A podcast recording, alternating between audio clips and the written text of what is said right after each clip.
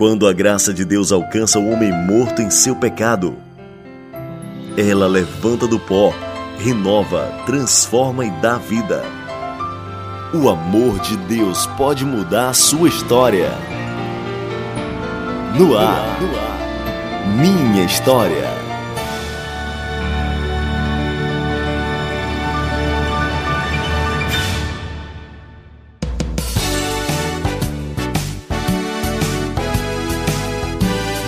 Bom dia, estamos juntos novamente com mais um programa Minha História na FM 102,7. Que legal, que bom estar com você, com sua família. Obrigado pela audiência, pela sintonia.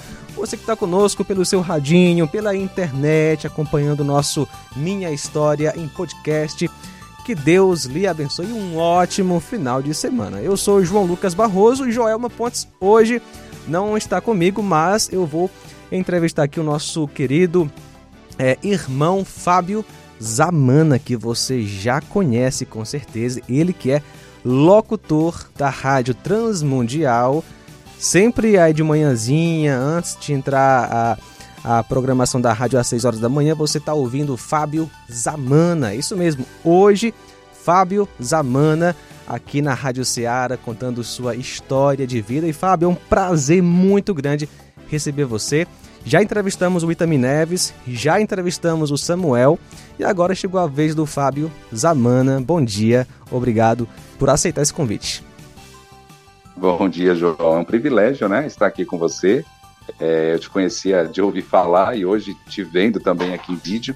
É um privilégio muito grande estar participando aqui com você. Tá semelhante, Jó, né? Antes eu te conhecia só de ouvir falar, agora os meus olhos te veem. Exatamente. Eu já falei um pouquinho de você, mas é, você pode acrescentar mais alguma coisa, falar é, da sua família, qual a sua igreja, um pouco dos seus trabalhos aí na Rádio Transmundial. Bom, meu nome é Fábio Zamana, eu trabalho na Transmundial desde 2011. Eu comecei lá como voluntário, né? E eu conheci a rádio através da locutora Renata Burjato em um curso que a gente fazia de apresentador de TV. E desde então estou lá na Transmundial como voluntário, cobri férias, né? Madrugada, Cláudio Ronque. E desde então estou lá fazendo parte do time de locutores e é um, um privilégio muito grande. Falando da minha família, eu sou casado com a Andréia desde 2012, Andréia Zamana, e nós tivemos quatro filhos, né? Quatro filhos, são três meninas, duas gêmeas, a Luísa mais velha, sete, e tivemos um menino também, o Felipe, que faleceu com 18 dias de vida, e ele tinha a síndrome de Down, né? Por conta dessa doença, é, na verdade, por, ele tinha síndrome de Down e algumas doenças que são relacionados à, à síndrome de Down também, mas geralmente com o tempo elas são curadas, né? No caso do nosso filho, essa doença levou ele a óbito, né? Por conta leucemia e mais um monte de probleminhas que ele teve. Eu sou da Igreja Assembleia de Deus Zona Sul. Eu estou nesse ministério há muitos anos já, né, com o meu pastor, pastor Alencar Gonçalves. E nessa igreja eu fui consagrado também a presbítero. Tem quatro anos agora que eu tive essa consagração e para mim é um privilégio poder servir a Deus nessa igreja com, com esse pastor que me acompanha há tantos anos e participou de tantos momentos da minha vida também. O amor de Deus pode mudar a sua história. No ar. Minha história.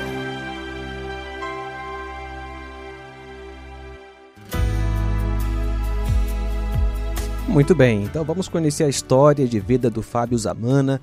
Romanos 10, versículo 9 diz: Se você confessar com a sua boca que Jesus é Senhor e crer em seu coração que Deus o ressuscitou dentre os mortos, será salvo. E o Fábio já fez isso, confessou o Senhor Jesus como Salvador. Vamos ver como Deus o conduziu até este grande momento onde ele se encontrou com Jesus. Fábio, vamos começar falando da sua infância. Fale um pouco dos seus pais, é, se você tem irmãos, como era, o, como era o Fábio Zamana ali na infância. Vamos lá. Não tenho irmãos, filho único. e órfão de pai e de mãe. Eu perdi a minha mãe quando, com, quando eu tinha 7 anos de idade. Minha mãe faleceu com 33. Ela tinha um problema no rim. E, e aí ela, infelizmente, ela morreu com, com essa idade, né, com 33 anos. Meu pai foi pai com 50 anos, né? Então também não tive muita convivência com meu pai, porque infelizmente ele faleceu com 82 anos, né? Uhum. É, mas como ele foi pai com 50, então foi 30 anos aí mais ou menos que eu tive de convivência com meu pai. E sou filho único, como eu disse, vim de uma família que não era cristã, e essa questão de ser filho único, na verdade, foi uma coisa que eu nunca gostei muito, né? Eu não, não, gostava de ser filho único. E depois que minha mãe faleceu também, meu pai teve uma outra esposa, né? Que aí era uma pessoa que trabalhava na nossa casa, que acabou virando é, a esposa dele, a minha madrasta, no caso. E, e aí foi isso. A minha história, então, dos sete anos para cá, a convivência que eu tive foi com o meu pai e com a minha madrasta na minha infância, né? Dos sete anos até a época que eu casei. E eu sei como é, eu sei muito bem como é ser filho único, também sou filho único, né? Vez ou outra dá, a gente fica sentindo falta né, de um irmão para brincar. Né? Ainda bem que eu tinha muitos primos, aí deu para suprir aquela necessidade, mas eu sei como é que é. Agora, diante da sua realidade, é, você é, é, é considera a sua infância como uma infância um pouco solitária pelo fato de não ter um irmão ali para brincar ou isso não marcou a sua infância? Olha, isso não marcou, mas eu sempre tive alguns amigos, né? Não muitos, mas alguns amigos, inclusive pessoas que moravam na, na mesma rua que eu. E tem um desses amigos que é meu amigo até hoje, né? A gente se considera praticamente como irmão, porque a gente cresceu junto, a gente morava na mesma rua, a gente brincava juntos e somos amigos até hoje. É, inclusive hoje eu moro no bairro que ele mora também, a gente mudou para, eu mudei, né? Para ficar no, no, bairro que ele morava, porque já te uhum. conhecia ele, já tinha um contato e tudo mais. Então, eu, não, eu assim, eu era, eu sempre quis ter um irmão, só que o meu pai não podia mais é, ter filhos, né? Por conta, ele operou depois que minha mãe, é, me, depois que minha mãe, a, minha mãe na verdade ela teve uma, uma outra, ele teve uma filha, né? Uhum. Que perdeu também na barriga e depois ficou grávida novamente, veio eu e aí meu pai operou para não ter mais filhos. Então era uma coisa que não, não tinha como, né? Uhum. E adotar também meu pai naquela época não queria, então foi, era, era isso que eu tinha. Eu acabei me adaptando dessa forma mesmo e curtindo os amigos, né? E alguns primos também, tem alguns primos que eu tinha bastante contato também, acaba que substitui, né? Não substitui, mas digamos que, é. que preenche um pouquinho essa parte. E qual era o seu sonho de infância? Geralmente toda criança tem um sonho, né? Ou pelo menos vários sonhos. Vários, vários sonhos. Eu, uma época eu queria ser motorista de ônibus, depois eu quis ser bombeiro, é, e aí depois eu tinha aquele radinho, não sei se você lembra aquele radinho. Aí a gente vai acabar, eu vou acabar entregando um pouco de idade, né? mas tinha um radinho que ele vinha com, com, microfone. Era um brinquedo, na verdade, que ele vinha com microfone, que aí eu brincava de rádio com ele. Olha só. E eu amava isso, né? Então daí já estava é, encaminhando um pouquinho para o meu futuro. Depois também me envolvi com uma rádio comunitária, uma rádio cristã é, da minha região, com 15 anos de idade, e foi aí que a gente veio é, descobrindo realmente que o que a gente gostava e o que Deus queria também para a minha vida, né? Agora, em relação ao contexto religioso, né? É, você não nasceu nenhum lá cristão, então, mas tinha contato com a religião assim de perto ou algo mais, digamos, mais vago, né? Muitas pessoas, né, têm alguma religião, mas não não praticam a fundo. Como era o seu caso? É, então, meu caso era um pouco complicado, porque o meu pai era espírita e, e a minha madrasta, até então, quando, quando foi para casa, né, a mãe dela era cristã, mas ela não ia igreja nenhuma, então ela acompanhava meu pai também no espiritismo época da minha mãe, como eu tive pouco contato com ela, ela quando ela faleceu eu tinha sete anos, né? É, minha mãe também não, não lembro dela indo em nenhuma igreja, essas coisas não. E o, o, meu pai que realmente ia, né? Que ele chamava de, de igrejinha, que era um centro espírita, né? Mas para não falar que era um centro espírita, ele chamava de igrejinha e a gente falava igrejinha e, e era isso. Então eu ia algumas vezes com ele lá, né? É, nesse lugar e ao mesmo tempo eu ia na igreja católica. Então eu fiz o, a, o, o, catecismo, uhum. né, que uhum. eles chamam, a crisma, aquela coisa toda lá, eu fiz que meu pai, ele apoiava, né, ele era espírita, mas ele falava que era importante fazer esse, é, desenvolver esse lado católico também. Então, eu, a minha infância foi, foi dessa forma, meio perdido, porém, é uma coisa até hoje, né, a gente lembrando assim, a gente acha engraçado, mas a minha casa na época ninguém entrava lá. As pessoas morriam de medo de entrar, falavam que era casa mal assombrada, as pessoas tinham medo, né, por conta de, de situações que aconteciam lá dentro e que eu vivi tu, tudo isso, né? Então, as pessoas tinham medo de entrar na minha casa e eu também tinha medo, porque eu vi muita coisa, né, sobre lá dentro, nessa questão, porque meu pai era espírita, né, então ele, ele buscava isso e ele acreditava nisso, né, que realmente é, os espíritos estavam lá dentro de casa porque ele buscava isso, né, então para ele era uma coisa normal, para mim não, criança, né, imagina. E a sua história com Deus começou quando? Então, a minha história com Deus, ela começa quando a, a mãe da minha madrasta, que era cristã, ela veio para casa e ela viu toda essa situação, né, que nós tínhamos lá em casa e me convidava sempre para ir para a igreja, né? Me convidava sempre para eu não, não, não. Eu acho que, que todo mundo quando não, não é cristão tem um certo tipo de preconceito, né, uhum. contra os cristãos. Eu não, não quero ser cristão, não quero isso para minha vida. Eu jovem, tinha 15 anos. E de tanto ela insistir, acabou que eu fui, né? Eu falei, ah, tá bom, vai, um dia eu vou. Porque ela chamava tanto, tanto, tanto, tanto que eu fiquei com vergonha de falar pra ela que eu não ia mais. Aí eu fui, né? Fui pra igreja. Era uma igreja bem pequenininha, que ficava na rua de trás de, de casa, de onde eu morava. E era uma Assembleia de Deus. E a princípio, assim, para mim foi tudo novidade, né? Tudo novidade. Só que por outro lado, eu fui muito bem recebido também pelos jovens. Era uma igreja pequena, mas uma igreja que a, que acolhia muito bem assim os jovens, né? Me recepcionaram muito bem, tudo. E comecei com ela. Eu participava do culto da semana, depois comecei no, nos cultos de domingo também e comecei a me envolver até que o dia que realmente Deus tocou no meu coração e eu tive esse encontro com Ele, né? Acabei aceitando Ele como o único e suficiente Salvador da minha vida e foi a melhor coisa que eu fiz na vida. Agora, é, o seu pai reagiu como essa essa ida? Para a igreja, ele tentou de alguma forma barrar, ele foi a favor, porque é, é um grande rompimento, né? Sim, no começo ele não falou nada, mas depois, quando ele viu que realmente o negócio era sério, né, que eu estava indo bastante para a igreja, me envolvendo bastante, e, e aí com o passar do tempo também começaram já a me colocar como é, líder dos jovens, regente do, da mocidade, né, então essas coisas todas comecei a me envolver bastante, então eu ia bastante para a igreja, né, várias vezes por semana, fim de semana também. E aí ele começou a pegar no meu pé, falar, ah, você vai morar agora na igreja, já leva logo sua cama, já dorme lá, já que você só vive lá, não sei o quê. E teve uma hora que ele falou pra gente assim, falou, é o seguinte, aqui nessa casa tá complicado. Então eu acho assim, acho que todo mundo tem que servir a Deus ou servir ao diabo, né? Ele falou desse jeito. Não tá dando mais certo desse jeito e a gente tem que ver o que a gente vai fazer aí. E só que até então chamava ele para ir para a igreja também, né? E ele nunca queria ir.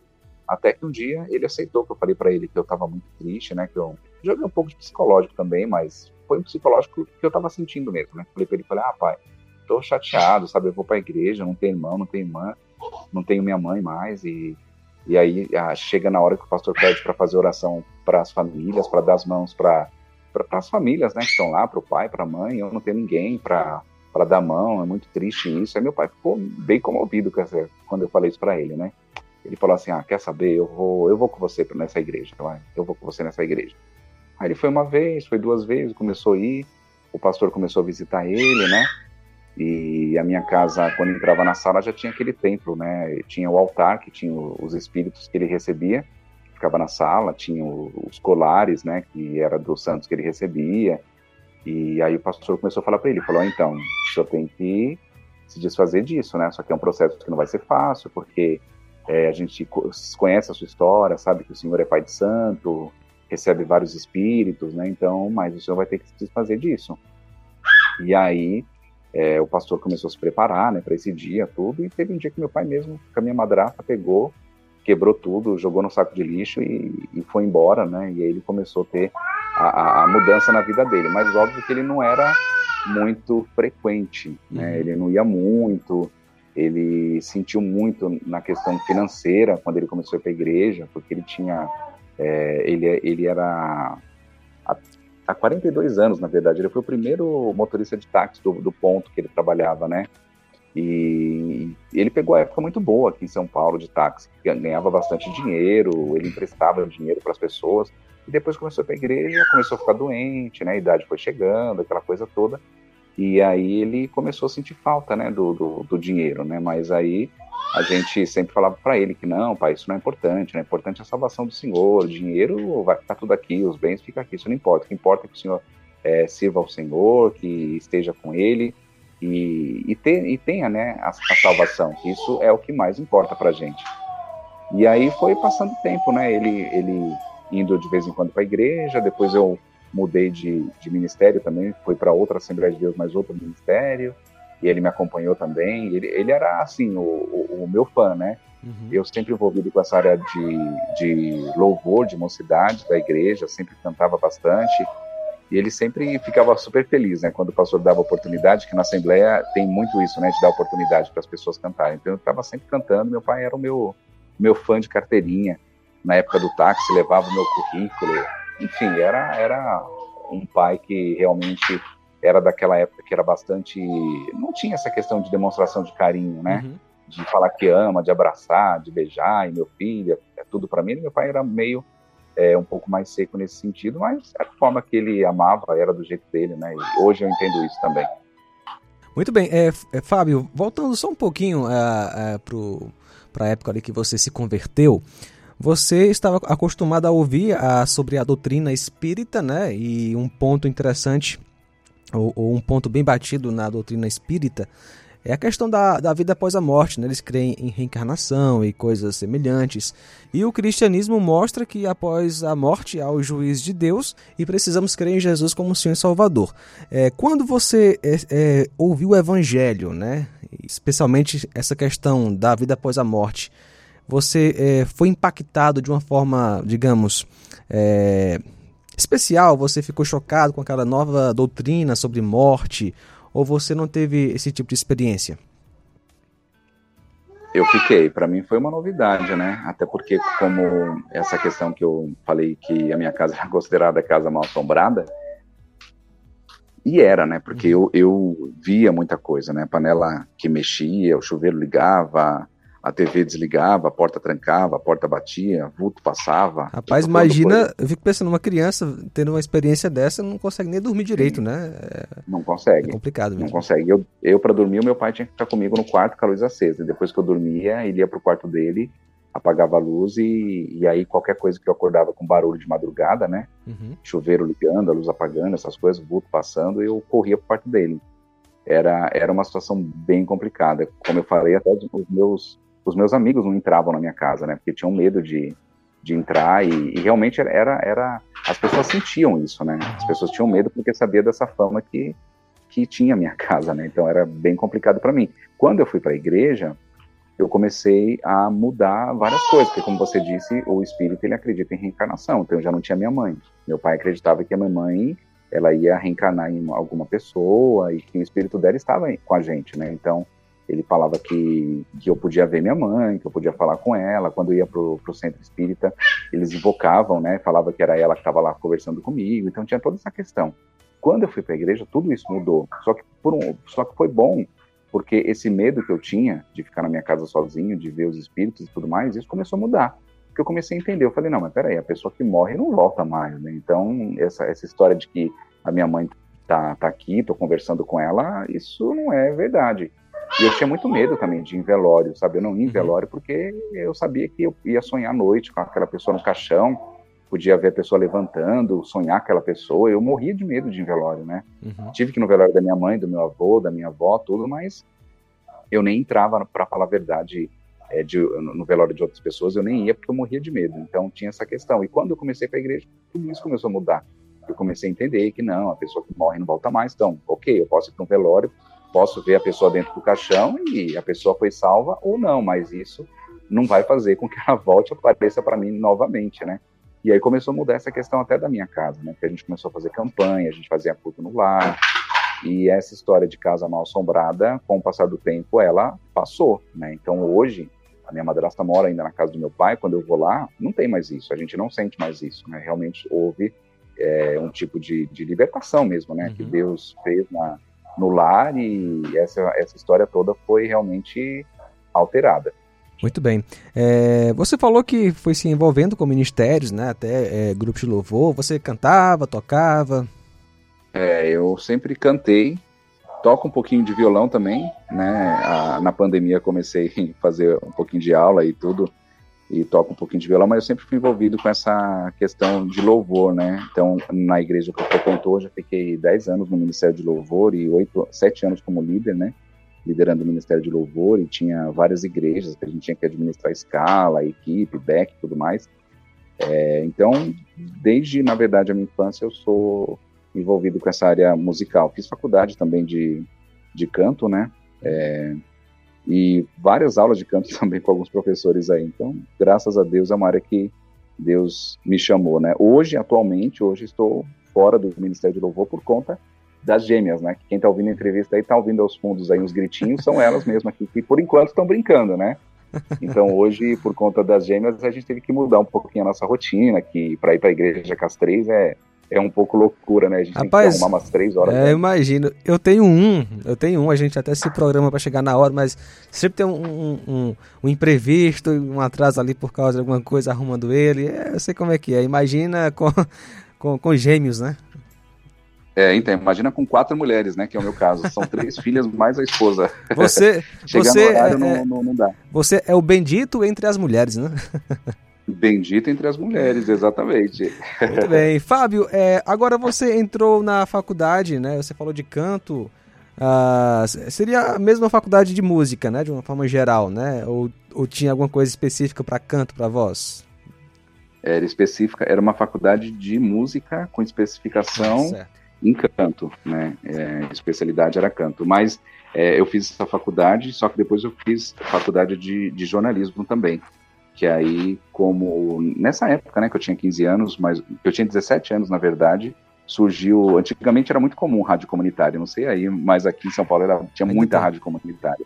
Ainda tem? Tem, tem aqui. Ah, inclusive na nossa cidade tem rádio comunitária, inclusive. Ah, aqui em São Paulo não tem mais, infelizmente. São pouquíssimas rádios que ficaram comunitária, porque antigamente a potência era maior, né? então valia a pena você ter uma rádio comunitária. Hoje em dia não tanto mais, é bastante limitado. Aí não tem, mas aí surgiu uma rádio comunitária cristã é, de uma igreja aqui no bairro, né? E aí divulgaram na, na sala de aula. O pessoal falou assim: Ah, Fábio, abriu uma rádio lá, por que, que você não vai lá fazer um teste? Eu falei: Rádio? Nunca, até então nunca, né? Uhum. Brincava assim de rádio, tudo, mas nunca pensei nessa hipótese.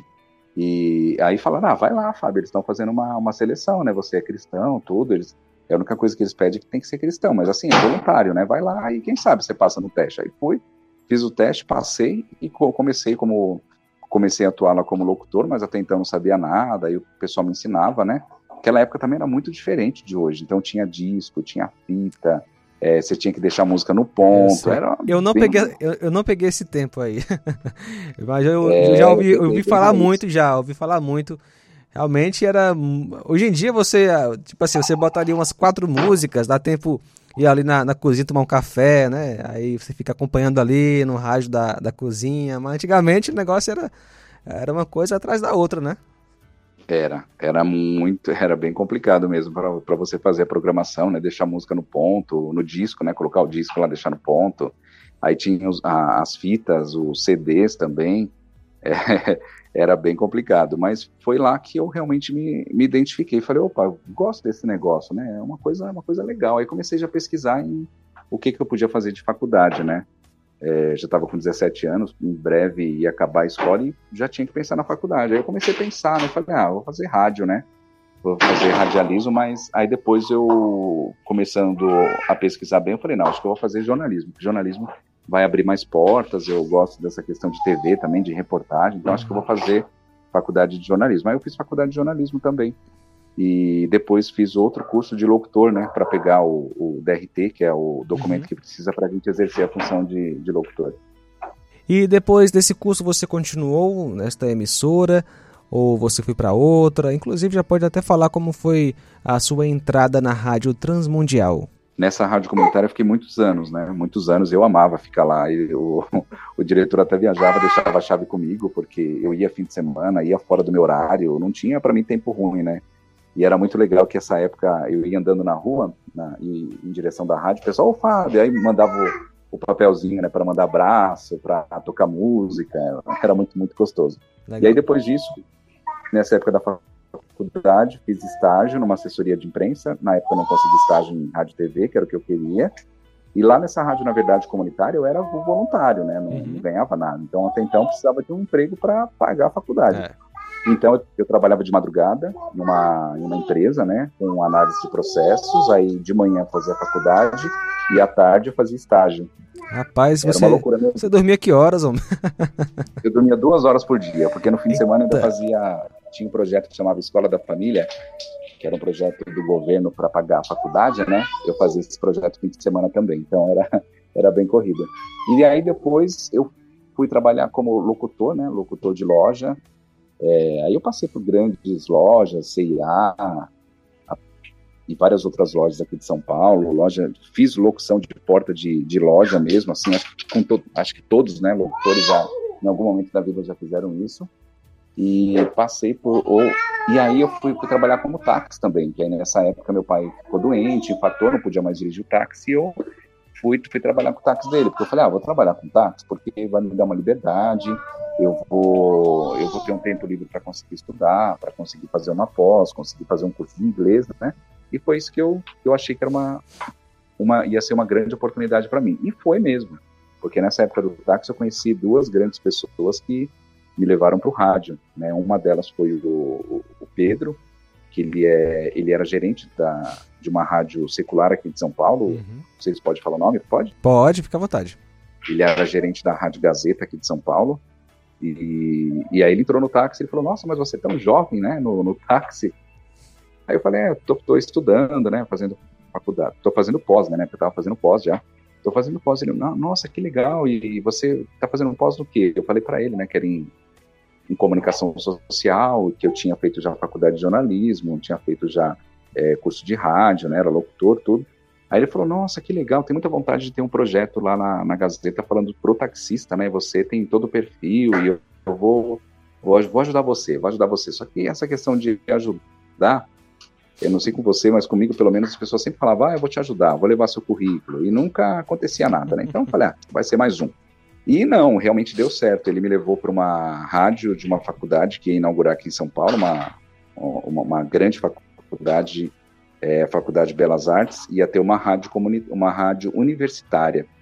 E ia começar a rádio do zero, né? Aí o Pedro uhum. me chamou para ir para trabalhar com ele nessa rádio e eu fui, foi bem legal, aprendi muito. Porque lá a gente tinha que fazer tudo, né? Tinha os alunos que faziam estágio na rádio e a gente, era o Pedro e eu, para fazer tudo, né? E foi um tempo muito bom. E durante esse tempo também eu fiz um, um curso de apresentador de TV. E foi lá que eu conheci a Renata Bujato, a locutora da, que trabalha depois do meu horário, né? Ela entra nove 9 horas lá na Mundial. Conheci a Renata que também falou para mim assim, falou, ó, Fábio, eu vou falar com o meu chefe de você e quem sabe, né, a gente consegue alguma coisa lá para você. Eu falei, ah, tá bom, Renato, então vamos ver o que, que vai dar isso aí. E também não tinha muita expectativa não, porque eu conheci a Renata naquele dia, eu falei, até parece que ela vai me ajudar, nem, nem me conhece direito, mas não, ela realmente falou com, na época o chefe dos locutores era o Samuel Matos, né, hoje é o André Castilho, e fui na rádio, fiz um teste, gostaram muito de mim, tudo, só que não tinha vaga, né, naquele momento não tinha vaga é, aqui, a, a, Transmundial, na verdade, os locutores são muito antigos, né? O Cláudio Ronque, Ricardo Santos, tem milhões de anos aqui de Transmundial. Então não tinha vaga para mim naquela época. Mas ele falou: Eu gostei muito de você. Se você quiser, você pode vir para cá para aprender, né? Pra, até para colocar em prática um pouco, né? O que eu tinha ficado parado esses anos todos. E eu ia para lá, ficava com o Vitor Augusto na parte da tarde, aprendendo. E até que começou a surgir as oportunidades, cobrir férias, né, é, de madrugada, cobrir o Cláudio que aí eu comecei a sair do táxi e ficar só nessa rádio universitária que eu estava e na Transmundial. Aí eu saí do táxi fiquei só nas duas. Depois de um tempo, teve uma proposta na Transmundial de mudança de horário para trabalhar de madrugada, né? Para entrar às três da madrugada, aí eu saí dessa outra rádio que eu estava e hoje eu trabalho só na, na Transmundial e faço locução comercial em casa mesmo, né? Tem home studio eu gravo em casa. Legal. Aí você é, é, grava e, e, e, produz também? Ou só vende os offs? Sim, geralmente mais off. Né? A gente faz bastante off, gravo para portas abertas também. E, e, o bom é isso, né? Que em casa a gente consegue fazer muita coisa, né? Eu, antigamente eu morava num apartamento que eu não tinha muito espaço, mas hoje, graças a Deus, eu moro numa casa, eu tenho um, um estúdio que eu consigo gravar qualquer horário, assim, né? Equilibrando com, com a minha função principal hoje em dia, que é de cuidar aí da, das gêmeas e da minha filha mais velha, Luísa. Muito bem. Portas Abertas, para quem não conhece, é o Ministério é, é o ministério que eu gosto muito, né? Que, que lida com cristãos perseguidos, não é isso, Fábio? Exatamente isso. Para mim também é uma honra, né? Fazer parte hoje do, do time de locutores dele, oficial, né? E, realmente é um ministério que é muito, é muito bonito, né? O trabalho que eles fazem de, de cuidado dos irmãos, né? Que você fazer missão é isso, né? Não é você só apoiar em oração. Também é importante oração, mas é você estar tá, tá junto mesmo, né? Exatamente. Orando, ajudando, intercedendo, fazendo o que você puder para ajudar os nossos irmãos que infelizmente moram em lugares que não tem essa, essa liberdade religiosa que nós temos, né? Fábio, e o seu horário uh, atualmente na é, o seu o seu programa vai é, de que horas até que horas? Qual o seu horário? É das três da madrugada até as nove horas da manhã eles quebraram, né, aqui na Transmundial, o, o horário da madrugada, que o Cláudio Ronck já estava muitos anos na madrugada, e eles quiseram mudar, tirar um pouco ele da madrugada, né? Uhum. A gente sabe que para quem trabalha de madrugada é, é bem desgastante, Com assim. Certeza. Mas o Cláudio Ronck já está, na verdade, acostumado, né? A vida dele sempre foi de madrugada, então ele está acostumado. Eu ainda estou me adaptando, ainda tenho, sinto bastante sono durante o dia, algumas madrugadas também, é, mas eles quebraram o horário da madrugada. Então, o Cláudio trabalha até as três, eu entre as três saio às nove horas da manhã. Você está nesse horário no ar é, desde quando? Nesse horário desde 2016. 2018. 2018, né? Muito bem. E para você, é, é, Fábio, você que está, graças a Deus, aí, assim como eu e tanta, tantos outros é, locutores cristãos, né, falando de Jesus todos os dias, para você, qual a importância né, do evangelismo no rádio? Né? Você vê o rádio é, de que forma? Né? Assim como eu, uma grande ferramenta para espalharmos o evangelho. E a Rádio Ceará, assim como a Rádio Transmundial, busca fazer isso, né? Você como um dos comunicadores, um dos locutores que estão ali, né, todos os dias com os ouvintes, como você vê essa relação, né, rádio, evangelismo? Olha, João, eu vou te falar uma coisa, viu? É um trabalho que é incrível e é muito importante. E a gente pensa assim, né? De madrugada, algumas pessoas pensam assim: nossa, mas o pessoal ouve rádio de madrugada. E eu vou falar uma coisa para você: ouve, e ouve muito, muito, muito, muito. Até porque a gente tem muitas rádios afiliadas, né? Assim como a Seara, a gente tem outras emissoras espalhadas por vários lugares do Brasil e fora do Brasil também, que retransmite a programação da gente na madrugada. Então a gente vê cada coisa, cada coisa. As pessoas que pedem oração, que não consegue dormir à noite porque está com insônia, porque está sentindo dor, porque está no hospital, porque está no presídio, porque está, sabe? Tinha até uma história muito bonita de uma ouvinte que, que o filho dela ouvia no presídio, né? É, o presídio deles tinha uma parceria com a Transmundial, eles retransmitiam a rádio na, nas madrugadas. E ela sempre mandava mensagem pro, pro filho dela, né, que estava preso, e ele foi preso até por um erro, né, não tinha nada a ver é, o motivo que, que deixaram ele preso. E ela sempre mandava mensagem para ele na madrugada. Então todo dia, meu filho, que Deus te abençoe, um abraço para você. E esse filho dela foi solto. Graças a Deus ela conseguiu com advogado, né? E, e, Deus na frente de tudo isso conseguiu provar que ele era inocente. Ele foi foi solto. Tive até o privilégio de conhecer ele num, num, encontro que teve em São Luís do Maranhão, no encontro da Rádio 92 e conheci ele pessoalmente, foi bastante emocionante. E teve outra história também no rádio, que eu acredito que foi uma das que mais me, me marcaram, Teve um dia que eu estava na madrugada e o meu ouvinte mandou uma mensagem para mim assim, falou, Fábio, fala alguma coisa para meu filho que ele está preso no quarto, ele vai se matar. Ele entrou com uma faca pro quarto, eu não sei mais o que eu faço. Aí você imagina, eu falei, meu Deus, o que, que eu vou falar para ele? O cara tá preso no quarto para se matar. Ela falou, eu vou, eu vou aumentar o rádio e você fala alguma coisa para ele que ele vai te ouvir. Aí, meu irmão, eu só, na hora assim, só deixei realmente, né, que Deus me, me, desse a direção do que, do que falar para ele. Eu comecei a falar para ele sobre o amor da mãe dele. Ô, fulano, a sua mãe gosta muito de você, sua mãe te ama muito, viu? Sempre manda abraço para você, fala o quanto você é importante para ela. Enfim, comecei a falar sobre esse amor, né, de, de, de mãe para filho. E aí ele saiu do quarto. Eu falando, eu até me arrepio. Isso faz muitos anos já e eu sempre, quando eu lembro, eu me arrepio porque é uma história que realmente me marcou. E aí ele saiu do quarto chorando, jogou a faca no chão, abraçou ela e ela me mandou um áudio e falando isso, né? Fábio, deu certo, muito obrigado. Ele saiu do quarto, jogou a faca no chão, me abraçou. E de lá para cá ele teve toda uma mudança de vida, né? Voltou para Cristo, ele estava afastado e fez faculdade, enfim, estava super bem e realmente foi um momento muito muito importante assim na minha história no rádio que me marcou muito. Então, acho que essas duas situações mostram, né, a importância do rádio. Né? O rádio é um amigo, o rádio é um parceiro para tantas pessoas que trabalham de madrugada, que estão sozinhos no caminhão, no, caminhão, no ônibus, no, é, na sua casa, no trabalho, muitas vezes na portaria, e não tem ninguém para conversar, não tem ninguém para ter ali de companhia. E o rádio é isso, né? O rádio é a companhia para essas pessoas, para as pessoas que estão doentes nos hospitais. Então, na época da pandemia também foi bem difícil, acredito para você também aí, para todos nós comunicadores, Sim. porque era só pedido de oração, né? Ora, ora pelo meu pai que está internado, fulano que está internado, fulano que faleceu, a família está desesperada, era só isso, né? Então para a gente era bem difícil mesmo. A gente está no ar, levando alegria para as pessoas, só que no fundo a gente também estava muito emotivo, porque a gente também tinha pessoas que estavam internadas, conhecia pessoas que morreram por conta da Covid, mas o rádio é isso, né? A gente está ali para levar alegria para essas pessoas, para levar esperança onde não tem esperança. O rádio ele é, ele é incrível, né? Com certeza. Agora, Fábio, vamos falar de outro momento importante na sua vida. Como você conheceu a sua esposa? Conta aí a história de amor de vocês e aproveitando você pode incluir também a chegada dos seus filhos.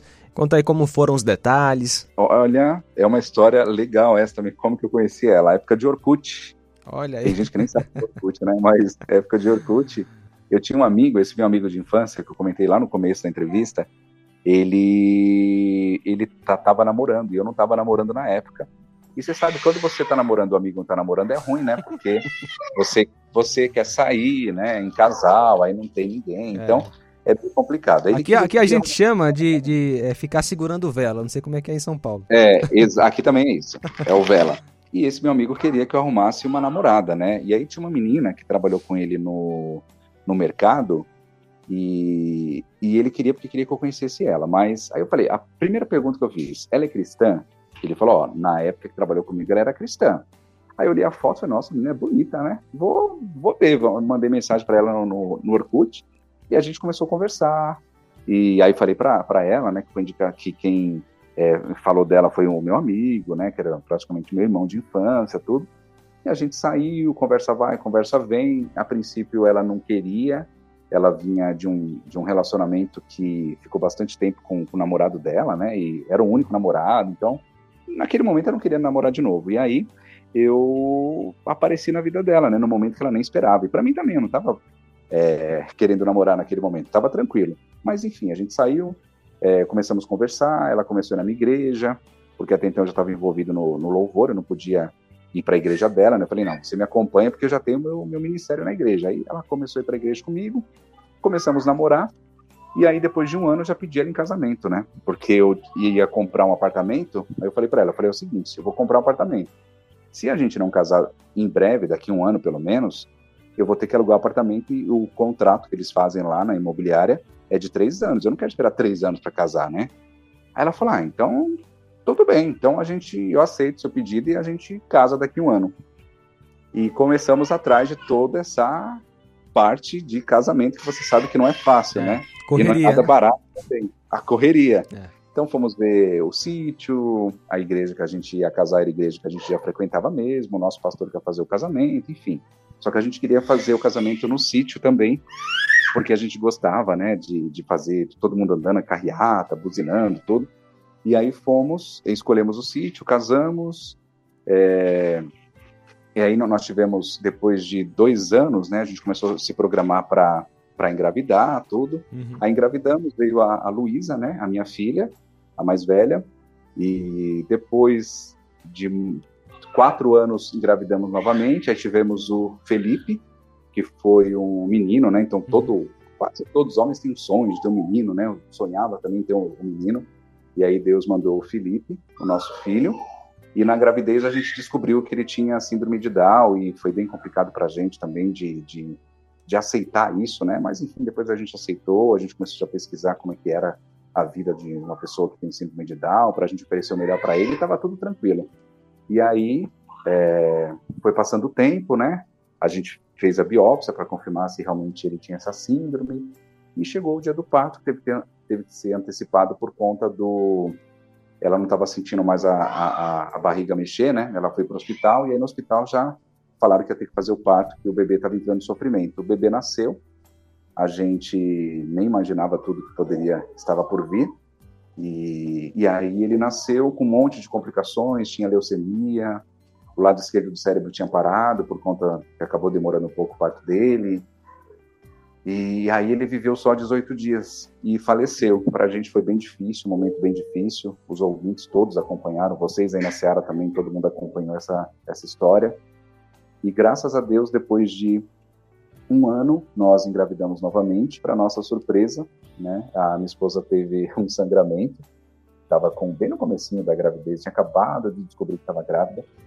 E aí nós corremos para o hospital. Chegamos lá quando a médica foi fazer o ultrassom eu não entrei, né, porque estava na pandemia já. Eu não entrei, fiquei lá fora, minha esposa entrou. Quando a médica foi analisar, falou: são dois? Aí minha esposa, o quê? Ela falou: você está grávida, tem dois bebês aqui. Minha esposa já ficou em choque, né? Quando ela saiu para me contar, ela falou: você não acredita, você está preparado para o que eu vou te falar? Ela falou desse jeito. Imaginei, né? Imagina, a esposa vai para o hospital com sangramento é o quê? Aborto, né? Tá abortando. E ela falou: são gêmeos. Aí eu falei: o quê? eu fiz igual o Chaves, que para, reação, porque a gente nunca imaginou isso, nunca passou na nossa cabeça de ser pais de, de, de gêmeas, né? E, e aí veio as nossas gêmeas, as nossas menininhas que são a alegria da casa, né, junto com a Luísa, mas óbvio que mais elas, porque elas estão naquela fase de, de andar, de brigar, de querer comer tudo que a gente come, subir em tudo. E foi o presente que Deus deu pra gente depois dessa perda que nós tivemos, né? que e hoje eu digo que assim eu tive um menino né para todo mundo que pergunta eu tive um menino ele viveu 18 dias e eu me realizei com com essa vontade que eu tinha de ter um filho tive mas infelizmente ele não continuou por aqui mas tem as meninas aí para para alegrar e a nossa vida é essa correria né dividir o trabalho de rádio dividir o trabalho de, de locutor comercial com a função principal que eu digo hoje que é aqui realmente onde eu trabalho que é de cuidar das gêmeas né inclusive é, nesse momento agora da entrevista, eu estou aqui com elas, vocês estão ouvindo ao fundo que elas estão brigando por causa do biscoito. e a minha vida é essa, né? Eu tive que dar uma pausa em vários projetos que eu tinha para esse ano e o ano passado também, por conta de focar nelas, né? Eu tenho que estar com elas, cuidando delas. É, os médicos não recomendam que elas vão para a escola com menos de dois anos, então elas estão com um ano e meio, só o ano que vem que vai para a escola. Então eu sou esse pai aí em tempo praticamente integral, né? Que é um, um presente de Deus. Eu sou muito feliz, né? Pelo pelo presente que Deus me deu, que é essa família. Né? Como eu falei também, eu não queria ser filho único, não gostava de ser filho único e não queria só ter um filho. Então a gente nunca quis só ter a Luísa, né? A gente sempre quis ter mais filhos. E o nosso sonho realmente era três. Mas depois do que aconteceu com o Felipe, a gente falou, não, mais um e chega. E aí Deus mandou duas e fechou é, com as três meninas, que era o que a gente queria, a princípio, andar com o carro cheio, né? Com três filhos atrás, e Deus realizou esse desejo do nosso coração e me deu essa família que é um privilégio para mim e eu sou muito grato a Ele por, por essa família que Ele me deu. Você mencionou, né, que eh, você falou que alguns projetos, né, teve é, tiveram que dar, é, serem pausados, né, planos que você tinha. É interessante observar é, e assim Deus ensinou a gente a amar o próximo como a, a nós mesmos, né, e a gente tem que começar isso em casa. Né? Quando a pessoa é, é solteira, ela tem uma, uma liberdade em certas situações. Aí quando você casa, você percebe que tem que se doar, né? Pelaquela pessoa mais próxima de você, que é o seu cônjuge. Aí quando vem os filhos também do mesmo jeito. Então envolve você negar a si mesmo em prol daquela outra pessoa, né? E as pessoas mais próximas, com certeza, são as pessoas da casa, né? Enfim, essa questão de amor ao próximo, a gente, Deus nos dá a oportunidade de praticarmos isso já dentro de casa, né? Um ponto interessante a observar. É, é um ponto muito interessante e até de a gente exercer o nosso ministério, né? Nós como homens, nós temos esse é, mandamento, né, de ser o sacerdote do lar e de levar nossa família para Cristo e é, vivemos hoje dias difíceis do, do, cristianismo, as pessoas não querem saber de Deus. É. E para a gente é um desafio, né? Então, o principal é a gente ser realmente é, esse sacerdote dentro do nosso lar e levar a nossa família. É isso que eu peço para Deus, né? Que as minhas filhas cresçam com na palavra dele, cresçam tendo realmente essa importância, né, de ter ele no coração, de servir a ele, de ter é, o temor a ele, né, uhum. é o é que mais pede. Muito bem, meu amigo Fábio Zamana, obrigado por participar conosco aqui do Minha História. Deus lhe abençoe, mas temos a última pergunta da nossa entrevista, que é uma pergunta que todo cristão tem o prazer de responder. Quem é Jesus para você? Jesus é tudo. Jesus é o caminho, né? A verdade e a vida. Ele é o nosso Senhor, o nosso Salvador, é quem nos guia, é quem nos dá o fôlego de vida, é quem nos dá saúde.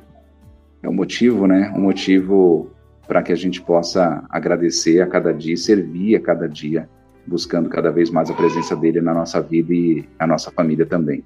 Muito bem, Fábio. Este podcast, para você que está nos acompanhando, é, está disponível no site radioceara.fm, está disponível no Deezer, no Google Podcast, no iTunes e também tem reprise domingo às 11 horas da manhã. Então, você pode enviar este podcast para quem você quiser e, é claro, ouvir quantas vezes você quiser. Meu amigo Fábio, muito obrigado. Você gostaria de falar algo a mais neste finalzinho do nosso momento?